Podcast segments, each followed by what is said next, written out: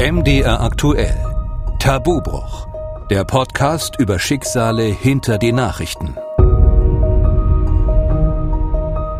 Ich bin Theresa Liebig und ich spreche in diesem Podcast mit Menschen, von denen wir ganz oft etwas in den Nachrichten hören, mit denen aber die meisten von uns nur selten oder gar nicht ins Gespräch kommen. Meistens ist es uns einfach nicht wichtig genug, ausführlich über bestimmte Themen nachzudenken oder mit Menschen ins Gespräch zu kommen, die so ganz anders sind als wir selber. Das ist auch in dieser Folge wieder so.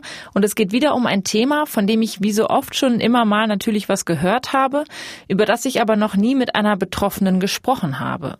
Wobei Betroffene dieses Mal das falsche Wort ist. Es geht nämlich um was Schönes. Es geht ums Kinderbekommen. Ich habe für diese Folge mit einer jungen Frau gesprochen, die eine dreijährige Tochter hat. Soweit so schön. Trotzdem hat sie sich vor der Geburt immer wieder Gedanken gemacht, welche Reaktionen es wohl auf die Schwangerschaft und die Geburt ihrer Tochter gibt. Luisa hat sich nämlich entschieden, ein Kind ohne Partner zu bekommen. Kinder haben grundsätzlich ein Recht darauf, frühzeitig den Namen ihres biologischen Vaters zu erfahren. Wer durch eine Samenspende gezeugt wurde, hat einen gesetzlichen Anspruch auf Wissen um seine Abstammung. Der Bundestag beschloss dazu ein bundesweites Samenspenderregister einzurichten. In Deutschland muss erstmals ein Arzt den Namen eines anonymen Samenspenders offenlegen. Samenspenden sind in Deutschland nicht unumstritten und diese kurzen Schlagzeilen zeigen ja schon, woran das liegen könnte. Es gibt viele rechtliche Fragen, die nicht nur die Eltern, sondern auch die Kinder betreffen, vor allem wenn sie älter werden. Wenn man Samenspenderkinder googelt, erscheinen Überschriften wie ein Puzzleteil im Leben fehlt. Ich habe mit Luisa über diese ganzen Fragen gesprochen. Warum hat sie überhaupt eine Samenspende gemacht? Gibt es Kontakt zum Vater ihrer Tochter und wie stellt sie sich das vor, wenn ihre Tochter nicht mehr drei, sondern dreizehn ist und ganz viele Fragen hat? Sieht sie sich mit ihrer Tochter als Familie? Und eben weil das so ein umstrittenes und komplexes Thema ist, wollte ich auch für diese Folge wieder wissen, wie denken eigentlich die Menschen im Alltag darüber? Bin ich alleine mit meiner Skepsis und den Vorurteilen?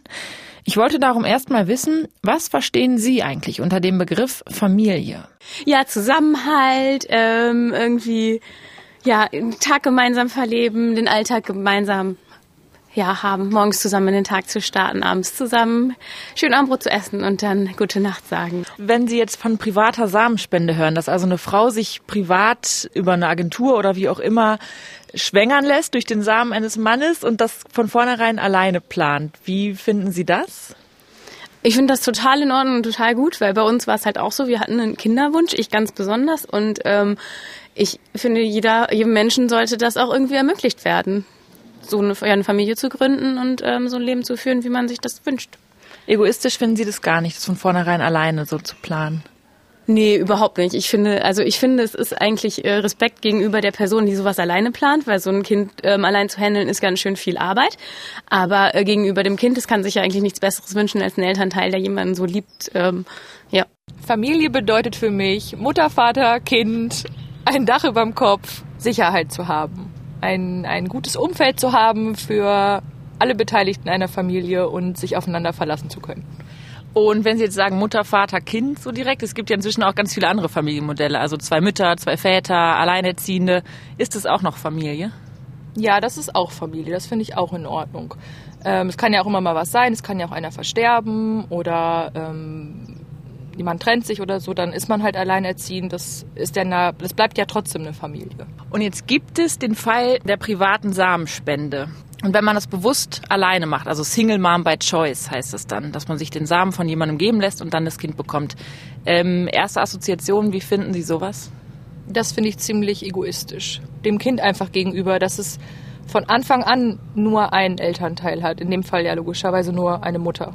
Das finde ich einfach nicht richtig. Also ich glaube, dass es besser ist für ein Kind immer zwei Figuren zu haben. Jetzt ob Mutter und Mutter oder Vater und Vater spielt keine Rolle. Aber ich finde es einfach egoistisch von einer erwachsenen Frau zu sagen, meine höchste Priorität ist, ein Kind zu bekommen, egal ob mit Partner oder ohne.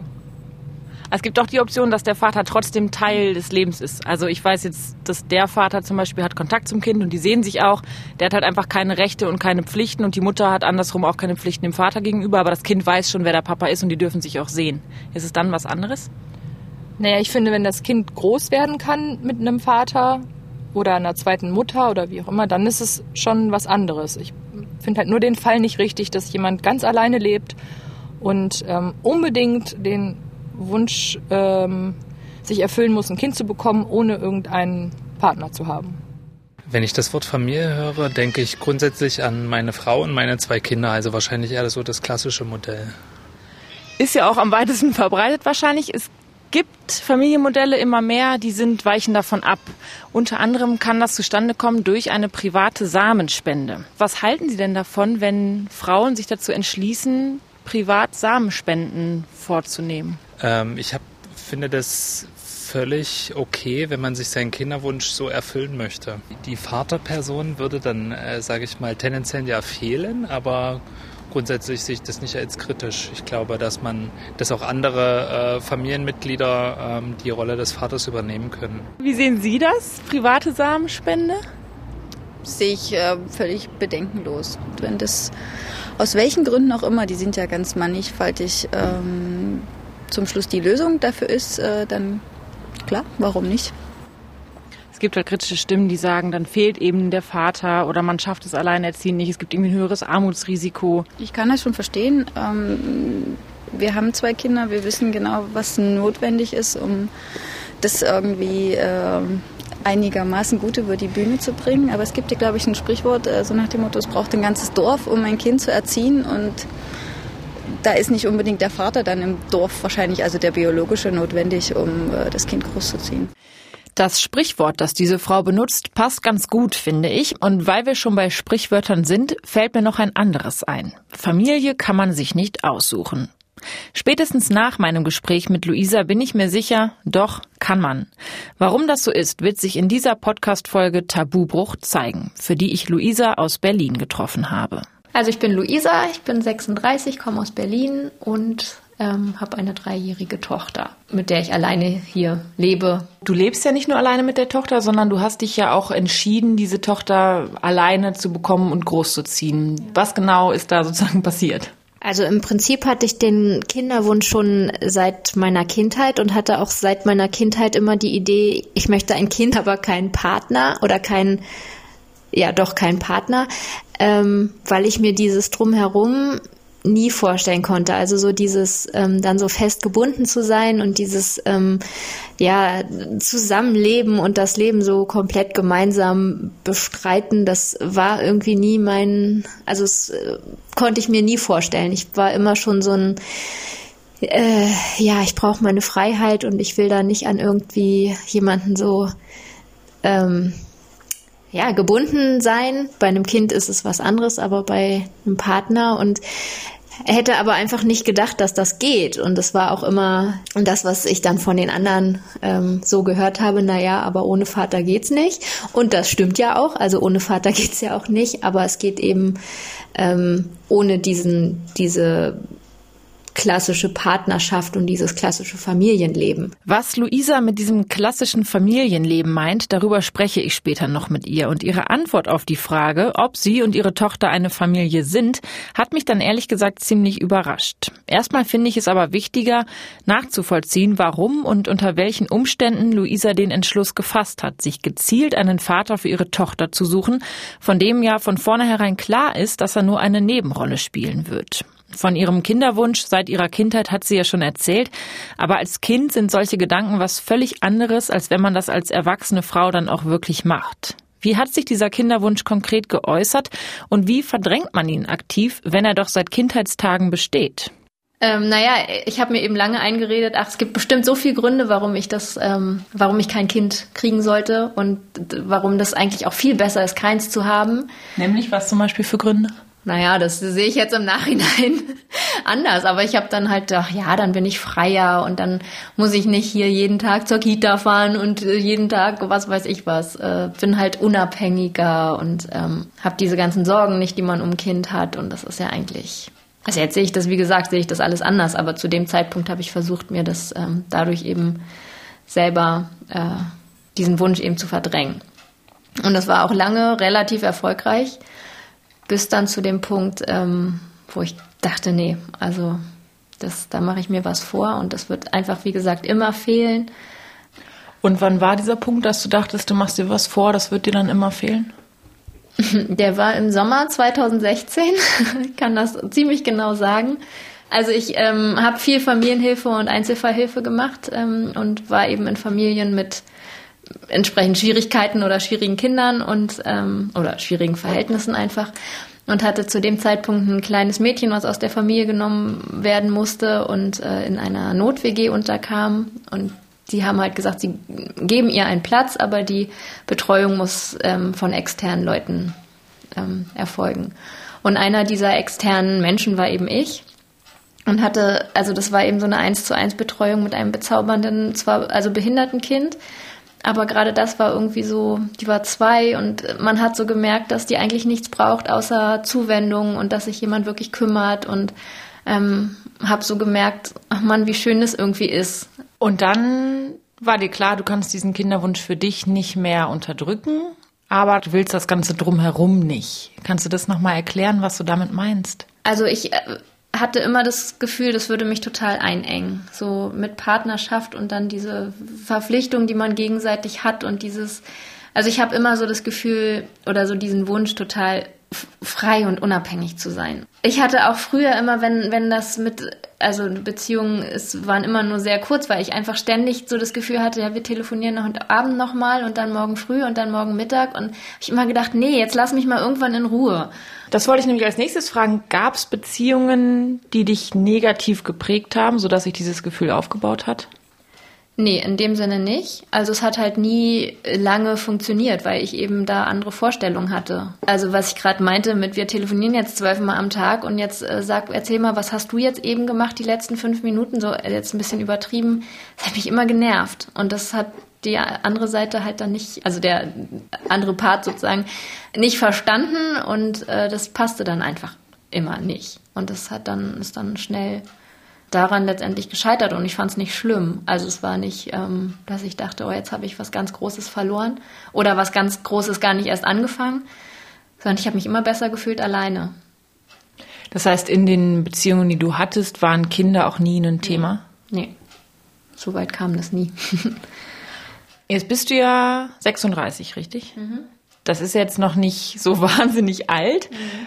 Woher hast du denn damals dann oder vor den vor ein paar Jahren die Gewissheit genommen, dass sich das nicht noch ändert, dass einfach der richtige Partner noch nicht dabei war? Na, das würde ich theoretisch gar nicht ausschließen. Also ähm, und habe ich zu dem Zeitpunkt auch gedacht, wenn der berühmte Traumprinz kommt, ich wüsste nicht wie und wie der, also der müsste erst gebacken werden. Ähm, aber dann wüsste ich nicht mehr nach welchem Rezept. Von daher, also äh, würde ich das auch nach wie vor nicht ausschließen. Sowieso, seit ich ein Kind habe, schließe ich in meinem Leben gar nichts mehr aus.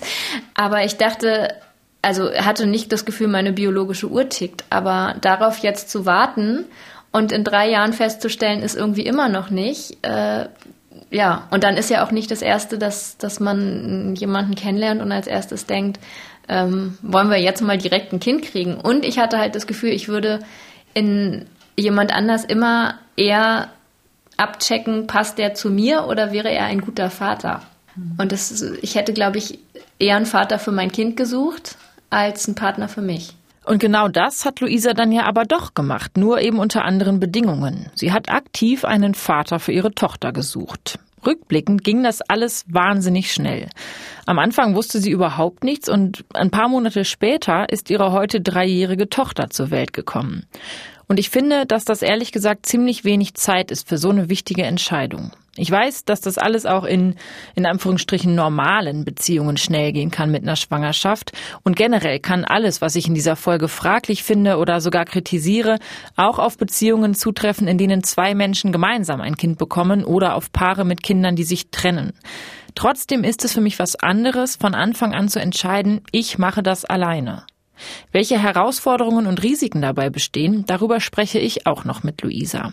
Irgendwie hatte ich, äh, dachte ich, naja, wie soll man denn so jemanden finden erstmal? Ähm, und bin dann irgendwann auf den Begriff Co-Parenting gestoßen und habe ein bisschen angefangen zu recherchieren und bin auf eine Plattform gestoßen, ähm, wo eben genau solche Konstellationen vermittelt werden. Also ganz verschiedene. Ähm, also was heißt vermittelt? Man kann halt äh, sich da registrieren und Leute anschreiben oder wird auch angeschrieben mit seinen Vorstellungen. Da gibt es eben die, also Eltern mit wirklich einer Co-Elternschaft oder ähm, lesbische Pärchen, die jemanden suchen oder schwule Pärchen, die jemanden suchen oder eben Singles, die äh, einfach nur eine Spende wollen. Ähm, und ich hatte halt, dass ich eine Spende möchte, aber mit der Option, ähm, dass da ein Kontakt besteht und auf jeden Fall mein Kind ihren Vater kennenlernt und es da auch einen gewissen Kontakt gibt. Dass es nicht nur ein einmaliges Treffen ist, so das ist er, sondern man sich immer mal wieder sieht, ohne dass er irgendwelche Verpflichtungen hat oder wir irgendwelche Verpflichtungen ihr gegen, ihm gegenüber. Das ist ja eigentlich wie so eine Dating-Plattform, nur dass dabei keine Beziehungen rauskommen, sondern Kinder entstehen im besten Fall. Genau. Wie, wie hat sich das für dich damals angefühlt, auf diesen Seiten nachzugucken? Ich hatte gesehen, man kann so verschiedene Packages buchen, die haben dann verschiedene Preise. Ach echt? Das äh, ja. war damals doch nicht. Doch, ähm, genau. Und da steht der Slogan, gründe die Familie, die zu dir passt. Ja. Und das klingt für mich halt so, also die Familie entsteht halt so aus sich selbst heraus, finde ich. Und die baue ich ja nicht so ja. zusammen, bisschen von der, bisschen von dem und mhm. dass es zu mir passt, sondern die wird einfach passen dadurch, dass es mein genetisches äh. Abbild ist ja. sozusagen. Was war das damals für ein Gefühl, auf dieser Seite zu surfen und sich das zu überlegen, diesen Gedanken? Also keiner bezahlt diese Be Gebühr, wenn er eigentlich nur Leute, ähm, also wenn das nicht ernst meint und einfach nur um irgendwie da ähm, seinen Spaß zu haben. Wie hoch war die Gebühr, weißt du es noch? 18 Euro, glaube ich. Einmalig. Also einmalig. Diesen Slogan ähm, kann ich mich gar nicht dran erinnern, aber letztendlich ja. Also dieses Bild, eine Familie entsteht halt aus sich selbst heraus, ist halt dieses Klassische. Ne? Und mhm. wenn das nicht der Weg ist, warum dann nicht sich eine Familie bauen, die zu einem passt, also ein Familienmodell, was zu einem passt. War es für dich dann direkt klar, diese Seite ist genau das, was ich gesucht habe und darüber finde ich jetzt den Vater für meine Tochter? Ich habe es gehofft. Also erstmal dachte ich, ja, dass äh, sowas habe ich gesucht ähm, und dann natürlich gehofft, dass ich da auch jemanden finde. Und offenbar hast du jemanden gefunden, denn du hast jetzt deine Tochter. Wie lief das dann ab? Also ich hatte mit verschiedenen Kontakt. Mit einem habe ich mich auch ein paar Mal getroffen. Das war aber passte irgendwie gar nicht letztendlich. Und ähm, er war der zweite, also der jetzige Vater, mit dem ich mich auch mehrmals getroffen habe. Und da stimmte die Chemie einfach. Also ähm, da war ziemlich gleich äh, auch so das Gefühl, glaube ich, von also offensichtlich von beiden Seiten, dass, dass man sich da auf jeden Fall vertrauen kann. Das haben wir jetzt nicht nach der ersten Stunde festgestellt, beziehungsweise äh, als gesichert abgehakt, sondern haben uns schon mehrmals getroffen und einfach auch unsere Vorstellungen da klar geäußert und uns war ziemlich schnell klar, dass das äh, gut passen würde und wir da ähm, uns auf jeden Fall äh, also ähnliche Vorstellungen haben und beziehungsweise immer mit den Vorstellungen des anderen auch mitgehen konnten. Hat der Spender, der Vater deiner Tochter Geld dafür bekommen? Nein, wollte er nicht. Hätte ihm auch rechtlich nicht zugestanden. Naja, was heißt rechtlich? Also da gibt es gesetzlich nichts geregelt. Ähm, es gibt durchaus welche, die dafür Geld nehmen, finde ich auch völlig in Ordnung. Und wie viel, weißt du das? Ganz unterschiedlich. Also Von einer bis? hatte. Äh, also bis, keine Ahnung. Es hatte mal einer ähm, mich angeschrieben, der wollte 200 Euro dafür. Und fand ich auch okay. Also wenn das der Richtige gewesen wäre, hätte ich das auch gemacht. Das ist ja auch eine krasse Sache, die die einfach, also leisten, in Anführungsstrichen. Die, das ist ein Riesengeschenk, was die machen, äh, von dem die letztendlich nichts haben oder wenig. Also hätte ich total okay gefunden. Er hat gesagt, nö, er isst gerne Schokolade. und äh, ja. Und dann hast du ihm eine Schokolade geschenkt. Ja. ja. Also, genau, wir haben es dann eher so geregelt, aber äh, ja, Geld wollte er nicht. Und wie war das dann? Habt ihr dann miteinander geschlafen? Oder war das irgendwie technischer? Kannst du das erzählen, wie das ablief? Weil es war ja nicht über eine Samenbank oder so, nicht professionell mit Behandlung. Nee, also wir, es, es war sehr technisch. Er ist gekommen und ähm, mit einem Becher ist er im Bad verschwunden und dann gegangen und ich bin dann mit einer Spritze, äh, habe den anderen Teil sozusagen übernommen. Mhm. Da war er aber also natürlich gar nicht dabei. Er hatte mich gefragt, ob ich es mir auf natürlichem Wege vorstellen kann und dann habe ich gesagt, nee, also wir sind kein Paar, da ist keine Liebe im Spiel, ist für mich keine Option. Ja, und dann haben wir das so gemacht. Und das finde ich auch ganz schräg, wenn ja. ich ehrlich bin, weil, also wie, was heißt denn mit einer Spritze? Also wie, wie macht man das und wie hast du dich da vorher darüber informiert, was du da machen musst? Also ich habe ehrlich gesagt nie gedacht, dass sowas funktioniert ähm, und dass das so einfach ist. aber ich habe, also es war natürlich absolut unromantisch und wirklich sehr, sehr technisch. Aber ja, war für mich jetzt irgendwie, also natürlich strange, das stellt man sich anders vor. Ähm, viel kann man ehrlich gesagt nicht falsch machen. Und erinnerst du dich noch an das Gefühl, als du das dann gemacht hast? Ja, ähm, es war total unwirklich. Also so dieses Gefühl oder dieses Wissen, vielleicht kommt da gerade ein Kind bei raus, was ich hier mache. Das war ähm, und eigentlich war das so ein. Ich habe auf dem Sofa gelegen und dabei in der Mediathek Shopping Queen geguckt und äh, dachte dann ja und vielleicht entsteht hier gerade ein Kind. Das ist schon absurd. Und dieser Satz, dass Luisa Shopping Queen geguckt hat, während sie sich die Samenspende eines fremden Mannes einführt, der ist mir schon im Gespräch aufgefallen, weil der für mich diese ganze Absurdität auf den Punkt bringt. Luisa sagt ja selber, dass es absurd ist. Auch hier ist mir natürlich klar, dass auch bei Paaren, die Sex haben, bei dem ein Kind entsteht, nebenbei der Fernseher läuft. Aber man kann beide Situationen nicht vergleichen, finde ich. Und eben weil Luisa es selbst surreal und absurd fand, hatte sie vielleicht auch mit mehr Gegenwind aus der Familie und dem Freundeskreis gerechnet. Ja, also meine Familie war da sehr offen. Da hatte ich, äh, hatte ich ein bisschen anders befürchtet oder erwartet. Die waren aber gleich, ja, wenn das dein Weg ist, dann ist das gut so. Bei Freunden war es so ein bisschen, ja, also die haben nicht gesagt, na, wenn du das machst, dann, also doch, eine Freundschaft ist daran wirklich zerbrochen, so. Äh, Warum? Warum ist die zerbrochen? Ja, das frage ich mich bis heute. Also, ähm, das war auch, ach, bevor ich überhaupt jemanden kennengelernt hatte, ein Spender. Einfach nur, als ich so diese Idee und den Wunsch hatte, da war schon, na, wie kannst du denn sowas machen und äh, so. Und damit ist das irgendwie, ich weiß nicht, welchen Punkt ich vielleicht bei ihr damit auch getroffen habe. Keine Ahnung, wir haben da nie wieder drüber geredet. Es gibt auch keinen Kontakt mehr und ich wüsste auch nicht, auf welcher Basis wir den wieder aufbauen sollten. Ansonsten, ja, gab es schon kritische Stimmen. Was waren Aber, das für kritische Stimmen? Was haben die so gesagt? Also alleine und wie willst du das schaffen und bist du dir sicher? Und ähm, da muss man ja, also diese Verantwortung und bist du dafür auch stabil genug, so dass du das jetzt äh, ja, und das, da gab es halt schon viele, viele Zweifel. Und eine Freundin hat gesagt, ja, würde ich auch machen. Äh, wenn ich keinen Partner hätte, hätte würde ich es auch machen. Wäre vielleicht auch viel leichter als mit Partner. und nee, also die meisten, ich, ich habe schon befürchtet, dass da mehr Gegenwind kommt, aber war erstaunlich wenig. Luisa spricht ganz offen über ihre Samenspende. Sie hat einen Instagram-Kanal, auf dem es ausschließlich um sie und ihre Tochter geht, ohne Namen und Gesichter zu zeigen.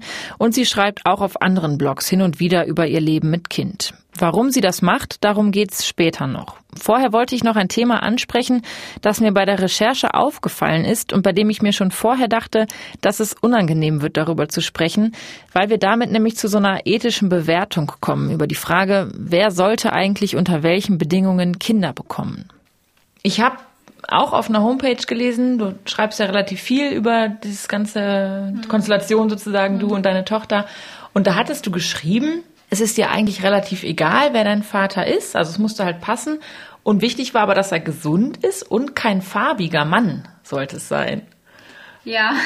und da bin ich so gestutzt und dachte, warum sind denn das die beiden wichtigsten Kriterien? Naja, gesund, glaube ich, ist relativ klar, ähm, dass ich da jetzt nicht irgendwie eine Erbgeschichte ins Spiel bringen wollen würde. Und farbig, ich habe nichts gegen farbige Menschen oder gegen farbige Kinder, aber ich habe schon das Gefühl, dass die das tendenziell auch schwerer haben, was äh, irgendwie ja Anerkennung oder nicht Anerkennung, aber so die Akzeptanz ähm, in der Gesellschaft und dass die eben mehr mit, weiß ich nicht, Mobbing und Ausgrenzung und so zu tun ähm, haben. Und da wäre natürlich, also das würde nochmal ein ganz anderes Thema aufwerfen. Was, äh, ja, wo kommst du denn eigentlich her und ähm, wo kommt dein Vater her? Also so das viel mehr thematisieren. Und ich äh, dachte, wenn ich schon die Wahl habe, also klar, wenn ich jetzt einen Schwarzen lieben würde, dann wäre es was anderes, aber ähm, ja, mir war es irgendwie wichtig, dass wir äh, beide, ja. So ein bisschen pickst du dir damit ja aber auch die Rosinen raus, denn es gibt ja Eltern, die tragischerweise eine Erbkrankheit haben und trotzdem gerne Kinder wollen. Wie siehst du das denn dann? Wenn man sich das, trotz Erbkrankheit sozusagen Kinder zeugt. Ja, das ist nochmal ein ganz anderer Punkt. Da, das, ähm, kann ich nachvollziehen. Natürlich muss man das irgendwie immer abwägen, so was man auch möglicherweise dem Kind irgendwie für ein also äh, antut in Anführungsstrichen. Aber das ist ja nochmal eine ganz andere Geschichte. Also, und ich hatte eben die Möglichkeit, mir jemanden nicht, also zu suchen, der eben keine Erbkrankheit hat. Wie wurde das denn geprüft? Mit ähm, Blutbild. Also der hat mir hat alles getestet, so was, ähm, also irgendwelche Geschlechtskrankheiten und HIV und Hepatitis und so die ganze Geschichte. Gut, was da an Erbkrankheiten, ähm, das hat er mir natürlich irgendwie nicht nachweisen können, aber ja. das meine ich mit, dass es da einfach auch ein Vertrauen gab und ähm, ja. Aber findest du, dass du dir so ein bisschen die Rosinen rauspickst oder würdest du das nicht so fies bezeichnen? Ich würde es nicht so fies bezeichnen, aber in gewisser Weise ja, klar ist es so. Also ich habe nicht gesagt, ähm, ich möchte blond, zwei Meter groß, muskulös und äh, Jurist. Ähm, das war mir tatsächlich egal. Ähm, aber ja, klar, ich hätte die Möglichkeit theoretisch gehabt, zu sagen, genau was ich möchte und äh, ja. Und an diesem Punkt fällt es mir extrem schwer, mir eine Meinung zu bilden. Mein erster Gedanke war, dass ich es falsch finde, wenn Menschen selektieren, welche Kinder zur Welt kommen und welche nicht. Wieso kann sich eine Frau aussuchen, welche Eigenschaften der Vater haben soll? Warum darf sie entscheiden, dass kranke Kinder weniger Daseinsberechtigung haben? Das steht für mich nämlich dahinter, wenn man bewusst entscheidet, nur Kinder mit einem gesunden Partner zu bekommen. Und auch hier ist mir klar, das trifft alles genauso auch auf Beziehungen zu, in denen zwei Elternteile für das Kind sorgen. Und wiederum andererseits macht ja jede Frau genau das, wenn sie entscheidet, ein Kind zu bekommen. Hart gesagt, selektiert sie. Sie kann sich für oder gegen Kinder entscheiden, wenn das Risiko besteht, eine Krankheit weiterzugeben. Sie achtet bei Männern auf Aussehen, Bildung und Herkunft. Sie kann wo auch immer einen Mann kennenlernen und mit ihm sofort ein Kind zeugen, wenn sie auf Verhütung verzichten. Nur heißt es dann halt nicht Samenspende, sondern One-Night-Stand, Affäre, Seitensprung oder wie auch immer. Für Frauen ist es also deutlich unkomplizierter, ein Kind zu zeugen, als für kinderlose Männer oder schwule Paare. Und Frauen können sich damit relativ einfach, fast spontan den Kinderwunsch erfüllen. Aber welche Motivation hatte Luisas Samenspender, das zu machen, wenn er danach ja nicht mal das Recht hat, das Kind zu sehen? Im Gegenteil, er lässt sich sogar noch auf extreme Risiken ein. Also er hat zu mir gesagt, dass er eben so das Gefühl von Kinderwunsch gut verstehen kann und ähm, sich freut, dass er eben helfen kann, anderen diesen Wunsch zu erfüllen. Äh, das war so seine Motivation. Und er sich freut, wenn er die Kinder auch kennt, kennenlernen kann und das so ein bisschen miterleben kann. Ähm, ja. Und das hat dir aber auch als Begründung gereicht. Ja. ja. Ich, also ich finde es halt so schräg, dass man sagt, ich mache dieses Kind und dann habe ich aber im Grunde habe ich keine Rechten als keine Rechte als Vater und dass man einfach nur sagt, ich verzeile so meine DNA und setze wahllos Kinder in die Welt, so kann man es ja auch sehen. Ja, also wahllos war es bei ihm tatsächlich gar nicht. Also ähm, er hat vier Kinder jetzt, also meine Tochter hat drei, wenn man so will, Halbgeschwister biologisch. Also er hat auch bei einer zum Beispiel gesagt, nee, macht er nicht, da hat er kein gutes Gefühl und sagt, er möchte auch nicht mehr. Also jetzt ist jetzt ist gut. Also es ist nicht so, dass er so, ja, ich will deine Samen und dann, ähm, ja, liefert er, sondern hat sich da auf jeden Fall Gedanken gemacht und ähm, genau abgewogen, ob das für ihn vorstellbar ist oder nicht. War dir das wichtig, dass du weißt, der hat jetzt nicht noch theoretisch 35 andere Kinder? Ja. Weil mir eben wichtig ist, dass äh, meine Tochter auch ihre biologischen Wurzeln auf jeden Fall kennt und eben auch den Vater kennt und ich ihr nicht sage, naja, da sind noch 20 Geschwister, keine Ahnung wo, weiß nicht, wie die heißen, wie alt die sind, können wir auch nicht kennenlernen. Also sie kennt die alle. Das war mir einfach, äh, ja, wichtig. Der lebte damals auch in Berlin, oder? Genau. Genau. Jetzt lebt er nicht mehr in Berlin, hast du auch im Vorgespräch erzählt, mhm. sondern weiter weg. Aber ihr seht euch ja trotzdem so gut es geht regelmäßig, oder? Ja, also jetzt haben wir uns sehr lange nicht gesehen. Ähm, zum einen durch Corona und zum anderen, weil er viel arbeitet. Ähm, ja, aber sonst, also gerade als er in Berlin war, haben wir uns schon alle vier bis sechs Wochen gesehen. Und auch als er dann weggezogen ist, ist er öfter mal in Berlin gewesen. Es ist auf jeden Fall wieder geplant, sobald sich das, äh, vor allem bei seiner Arbeit, er da sich ein bisschen freischaufeln kann. Und musstest du den Namen des Vaters irgendwo angeben? Nö, kann mich keiner zwingen. Also in der Geburtsurkunde steht der nicht. Und nö. Aber theoretisch ist es doch dann möglich, dass man sich als Frau von jemandem den Samen spenden lässt und ein Kind bekommt und für immer geheim hält sozusagen, wer der Vater ist, oder? Ja, also meinst du dem Kind gegenüber, oder? Ja, oder allen gegenüber. Also wenn Ja. er nirgends auftaucht. Ja, ist möglich. Gibt es für dich so eine Grenze, was nicht mehr zumutbar ist für die Kinder? Also zum Beispiel dieser Fall, dass eine Frau sagt, ich will absolut gar keinen Kontakt zu irgendeinem Vater, ich enthalte das meinem Kind vor. Wäre für mich überhaupt keine Option. Ich verurteile das nicht, wenn Frauen sich für diesen Weg entscheiden. Das muss jeder irgendwie für sich wissen. Für die Kinder tut es mir ehrlich gesagt leid. Ähm, und mir war total wichtig, dass es bei uns anders ist. Sowieso, dass ich meine Tochter in nichts anlüge. Also was sie fragt, sage ich ihr und sie weiß eben, dass es der Vater ist. Also natürlich jetzt nicht alle Details. Ähm, wird kommen, aber nicht mit drei. Und ähm, ja, sie weiß, dass äh, wer ihr Vater ist und sie weiß, dass es Kinder gibt, ähm, die sie auch kennt und sehr mag, die auch ähm, ihn als Vater haben. Was das mit Halbgeschwister und sowas, das versteht sie natürlich nicht. Also ich rede nicht davon, das ist dein Halbbruder, sondern das ist der und der. Ähm, und also die beiden sind sehr dicke. Aber wenn sie irgendwann sagt, na dann ist das doch mein Halbbruder, ja, ist es. Klar, es ist nicht das Klassische.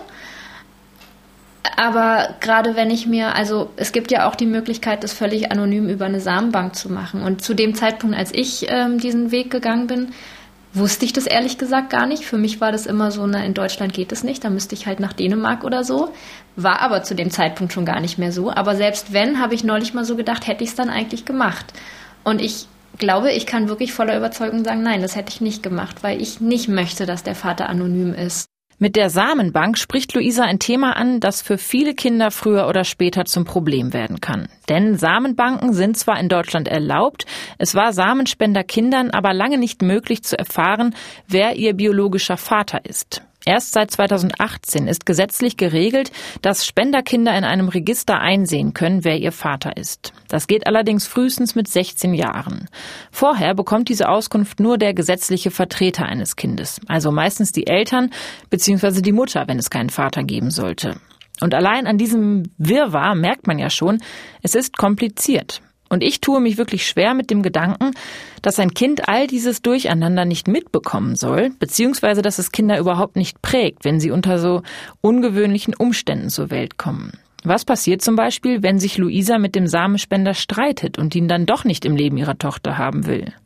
Luisas Tochter wird immer darauf angewiesen sein, dass ihre Mutter den Kontakt zu ihm unterstützt, solange die Tochter selber nicht alt genug ist. Dieses Konstrukt, man versteht sich gut, kennt die Halbgeschwister und so weiter, das klappt also nur, solange sich die Eltern nicht zerstreiten. Weil das Recht, Auskunft im Samenspenderregister zu bekommen, haben Kinder, die durch eine private Samenspende zur Welt gekommen sind, nämlich nicht.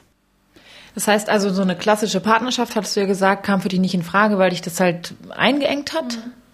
Aber dass jetzt der Vater trotzdem eine Rolle spielt und ja auch die Halbgeschwister, ist für dich noch okay. Das ist für mich total wichtig. Nicht nur okay, sondern total wichtig. Also mit der einen Familie hat es sich eben so entwickelt, dass da wirklich eine richtig enge Freundschaft draus geworden ist.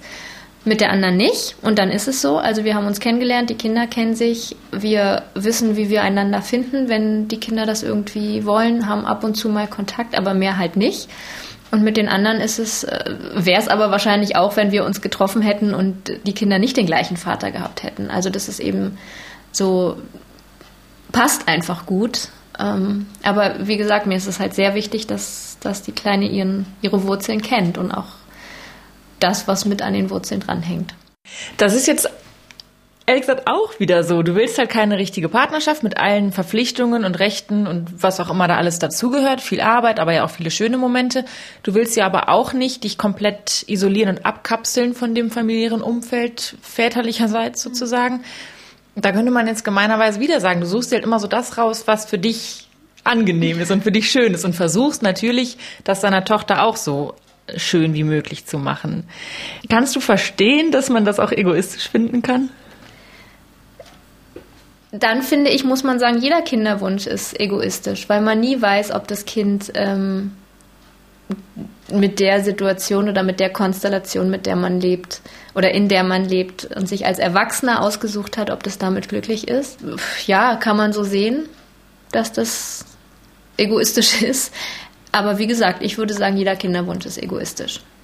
Also wenn man es so formulieren möchte, dann finde ich meinen nicht egoistischer als den von anderen. Jetzt ist es ja was anderes, ob man zu zweit ist mit Kindern, mit Kind, oder ob man von vornherein ganz alleine ist. Also es gibt ganz nackte Zahlen. Ich habe tatsächlich mal recherchiert beim Familienministerium. Da gibt es eine Zahl. Ich gucke mal gerade, 38 Prozent aller Haushalte von Alleinerziehenden mit minderjährigen Kindern sind auf staatliche Leistungen, äh, also zum Beispiel Hartz IV, angewiesen. Mhm. Also fast 40 Prozent, fast die Hälfte aller Alleinerziehenden leben irgendwie von staatlichen Leistungen. Das ist ein höheres Armutsrisiko, ganz nackte Zahlen mal gesprochen. Das ist bei zwei Partnern unwahrscheinlicher, dass man so schnell in so ein Armutsrisiko rutscht, oder? Also ist es nicht ein Unterschied, ob man allein oder zu zweit ist? Ist es sicher und das finde ich sehr traurig, dass es so ist. Ähm, aber ja, ist, leider ist es so, ja. Jetzt sagst du leider im Sinne von, da müsste mehr getan werden, dass man als alleinerziehender Mensch nicht in dieses Armutsrisiko rutscht, oder wie meinst du das? Ja, also dass man nicht eine, also quasi die Hälfte der Alleinerziehenden knapp in so eine Situation rutscht. Ja. Aber es ist ja auch von der Gesellschaft viel verlangt, dass die Alleinerziehenden komplett abgesichert werden. Also man verlangt schon, oder du verlangst als Alleinerziehende auch Verständnis bei den Arbeitszeiten, bei Kita-Öffnungen, du musst irgendwie Angebote bekommen von der Gesellschaft, damit du dein alleinerziehendes Modell ausleben kannst, oder? Ja, aber es ist ja nicht so, dass ich nicht auch was leiste. Also man muss natürlich irgendwie seinen, seinen Alltag vielleicht anders strukturieren als, äh, als Paar, wobei auch das ja nicht, ähm, also bei uns in der Kita sind Kinder, die haben, also die haben beide Eltern und sind wesentlich länger da als mein Kind ja, man muss es sicherlich anders organisieren und äh, hat ein strafferes Programm. Also viele haben ein strafferes Programm als mit Partner, ja. Findest du, dass da zu wenig noch gemacht wird seitens der Politik und der Gesellschaft? Es ist nicht schön zu wissen, wir haben ein höheres Risiko. Aber ich habe jetzt bei uns nicht das Gefühl, für uns wird zu wenig getan oder so. Also uns geht's gut. Wir können keine Kreuzfahrt machen, aber das müssen wir auch nicht uns geht's gut und damit bin ich einfach glücklich und würde jetzt gar nicht ich persönlich groß das, äh, politisch da ein Thema draus machen. Wobei ich, wie gesagt, verstehen kann, dass das gerade für Leute, die unfreiwillig, sage ich mal, alleinerziehend sind, ähm, schon ganz schön hart ist. Arbeitest du im Moment oder wie machst du das im Alltag? Ich mache im Moment eine Familienhilfe, aber im ganz kleinen Kreis. Ähm, das lässt sich jetzt gerade gut vereinbaren. Und dann muss ich eben gucken, wie sich das äh, auch zeitlich einfach machen lässt, weil eben viele Familien dann eben nachmittags die ähm, Hilfe brauchen, weil die Kinder vormittags auch nicht da sind und dann muss man halt mal gucken. Aber das ähm, lasse ich jetzt einfach irgendwie auf mich zukommen. Bist jetzt sozusagen alleine, auch wenn du Familie hast und Geschwister und Freunde und so, die sich kümmern. Aber trotzdem fehlt ja der zweite Part, der immer auch noch da ist.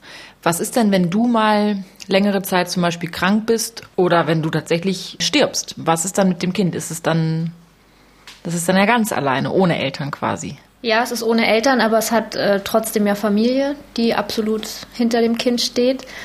Und ähm, es ist auch mit beiden Schwestern, also meinen beiden Schwestern, auch vor Schwangerschaft ähm, besprochen gewesen, dass ebenfalls irgendwas ist, das Kind bei ihnen leben wird, würde und äh, umgekehrt auch.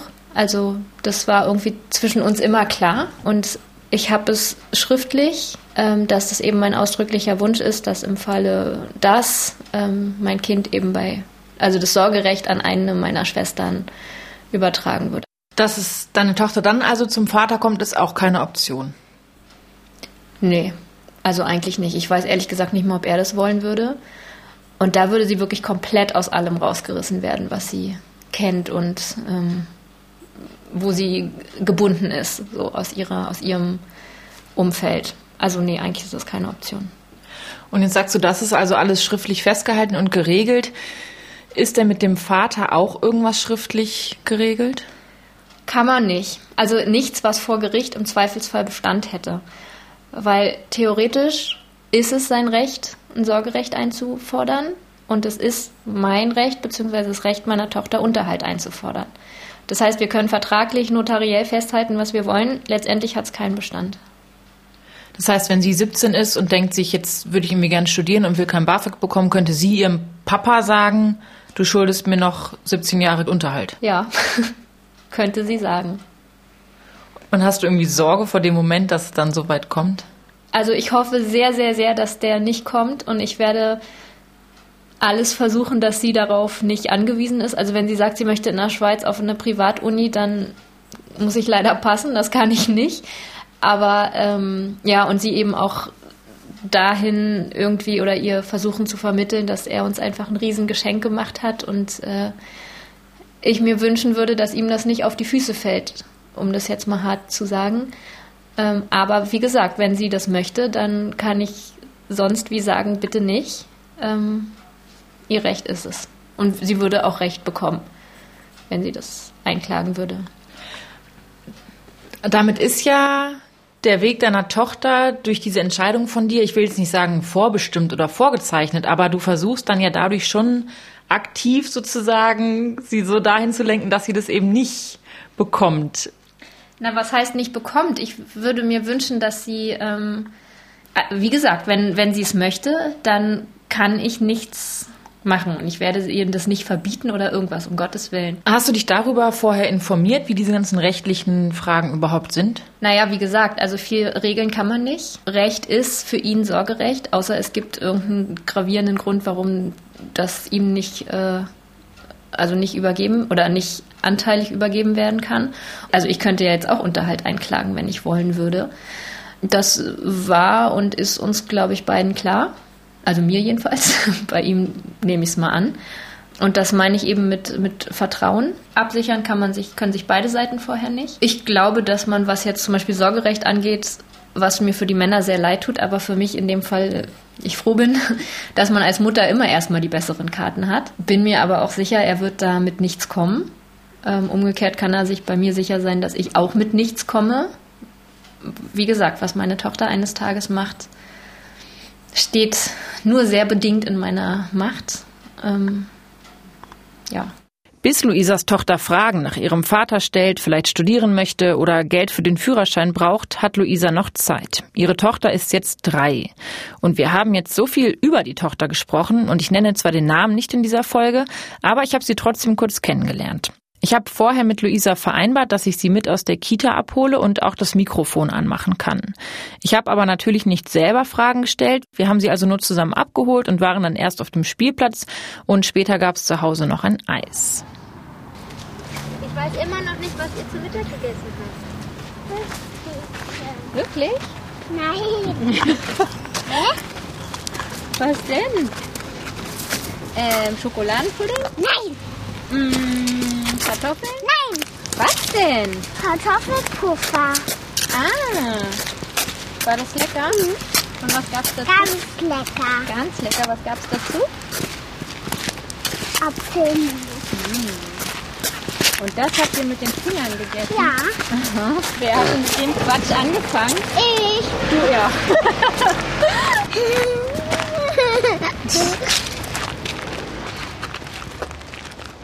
Zu Hause bei Luisa ist mir dann aufgefallen, dass ihre Tochter mit den Zähnen in ihr Eis beißt, so dass es so richtig knirscht. Und wir haben schon beim Zugucken die Zähne wehgetan. Das war so ein Wassereis.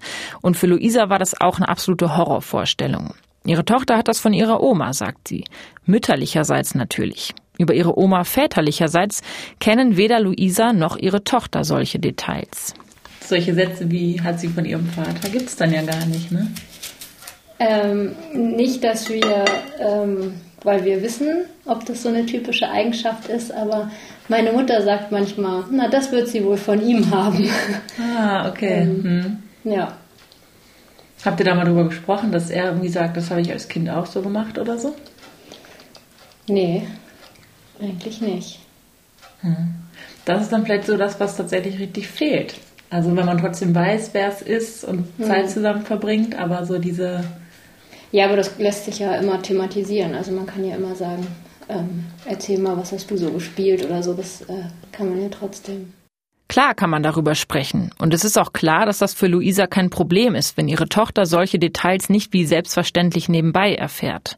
Luisa spricht generell kaum über mögliche Probleme und Herausforderungen, die über diesen alltäglichen Mutterstress hinausgehen. Ich habe immer wieder das Gefühl, dass sie sich vor mir bzw. der Öffentlichkeit rechtfertigt und auf mögliche Einwände ganz oft mit Ja, aber antwortet. Sie sagt später sogar selber noch, dass sie immer diesen Rechtfertigungsdruck hat. Das ist wahrscheinlich auch normal, aber rechtfertigen muss sie sich nicht, finde ich. Und vielleicht wurde das bisher in dieser Folge nicht so deutlich, aber ich würde tatsächlich niemals beurteilen, wer unter welchen Umständen Kinder bekommt oder bewerten, wer jetzt eine gute Mutter oder ein guter Vater ist. Dass Luisa für ihre Tochter eine hervorragende Mutter ist, daran habe ich weder in unserem Gespräch noch danach gezweifelt. Ich halte es da vielleicht genau wie Sie auch. Ich finde ihre Entscheidung ungewöhnlich und für mich unvorstellbar, verurteile aber niemanden dafür. Und jetzt gegen Ende des Gesprächs komme ich nochmal auf die Eingangsfrage zurück, die ich auch den Menschen in der Stadt gestellt habe. Und Luisas Antwort oder besser gesagt ihr Zögern hat mich überrascht. Würdest du deine Tochter und dich als Familie bezeichnen? Ja, ist eine schwierige Frage. ähm, es ist schwer. Also ich habe neulich mal zu einer Freundin gesagt, na, wir sind so die XXS-Familie, aber ähm, äh, Schwer zu sagen. Nee, weiß ich ehrlich gesagt nicht. Und ich wüsste auch nicht, wie ich uns sonst bezeichnen würde. Also wir sind eine Familie, aber da würde ich meine andere, den Rest der Familie, also meine Schwester und meine Mutter mit einbeziehen. Ich glaube, das ist eher die Familie und äh, meine Tochter und ich sind eher Teil davon, als dass wir zusammen, ähm, ich sagen würde, wir beiden sind eine, also sind wir natürlich, aber wenn ich von Familie spreche, würde ich die anderen mit einschließen. Und den Vater deiner Tochter aber nicht? Nee, da gibt es eine Verwandtschaft. Ähm, aber wenn ich von Familie spreche, würde ich ihn nicht. Aber ich würde auch nicht sagen, so de definitiv ist er nicht. Also, ähm, doch, würde ich wahrscheinlich. nee, also ihn würde ich nicht mit einschließen. Aber Kann wenn meine Tochter das irgendwann möchte, dann, ähm, auch wenn sie ihn irgendwann Papa nennen möchte, dann ist das irgendwie ihr muss sie das mit ihm klären. Das ist, äh, wir reden nur vom Vornamen. Ähm, sie weiß irgendwie, also wenn andere von Papa reden, dann weiß sie, mein Papa heißt so und so. Ähm, sie weiß, dass das irgendwie in ihren dreijährigen Möglichkeiten, ähm, dass das irgendwie das Gleiche oder was Ähnliches zu sein scheint. Ähm, aber sie nennt ihn halt nicht so. Und jetzt bist du auf Instagram ähm, mit einem eigenen Profil ziemlich aktiv und zwar ja auch, da geht es ja immer um dich und deine Tochter. Das ist jetzt nicht so ein normales Profil, wo du sagst, mein Essen, mein Garten, mein Urlaub, sondern es geht sozusagen, du und ich sind wir, ist ja mhm. dein Name dort. Welche Rolle spielt denn das, dass du auf Instagram das alles so öffentlich machst? Ich habe es mir zum damaligen Zeitpunkt gewünscht, dass ähm, ich ein Forum habe, in dem ich ähm, mit anderen auch in Kontakt komme die diesen Weg schon gegangen sind oder dabei sind zu gehen.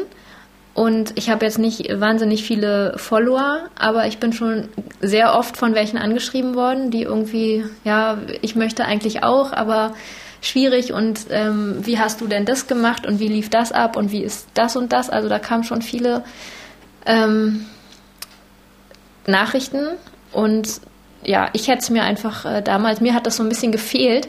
Und mir ist halt auch wichtig, ich weiß, dass ich kleines äh, Mini-Profil da wenig ausrichten kann, aber ähm, dass das einfach aus dem Tabu letztendlich rauskommt und dass das äh, auch als Familienmodell angesehen wird oder so einen Stellenwert bekommt oder zumindest mehr auch in den ähm, in die Normalität kommt, als es das bisher ist.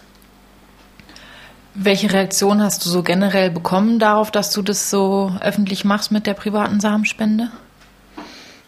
Also ich mache es ja da, also so öffentlich, man sieht ja meine Tochter nicht, man sieht auch den Namen nicht und so, also man kann sie, glaube ich, nicht zuordnen, wenn man uns nicht kennt. Das ist mir auch total wichtig. Also sie ist nicht Teil von irgendwie öffentlich oder so.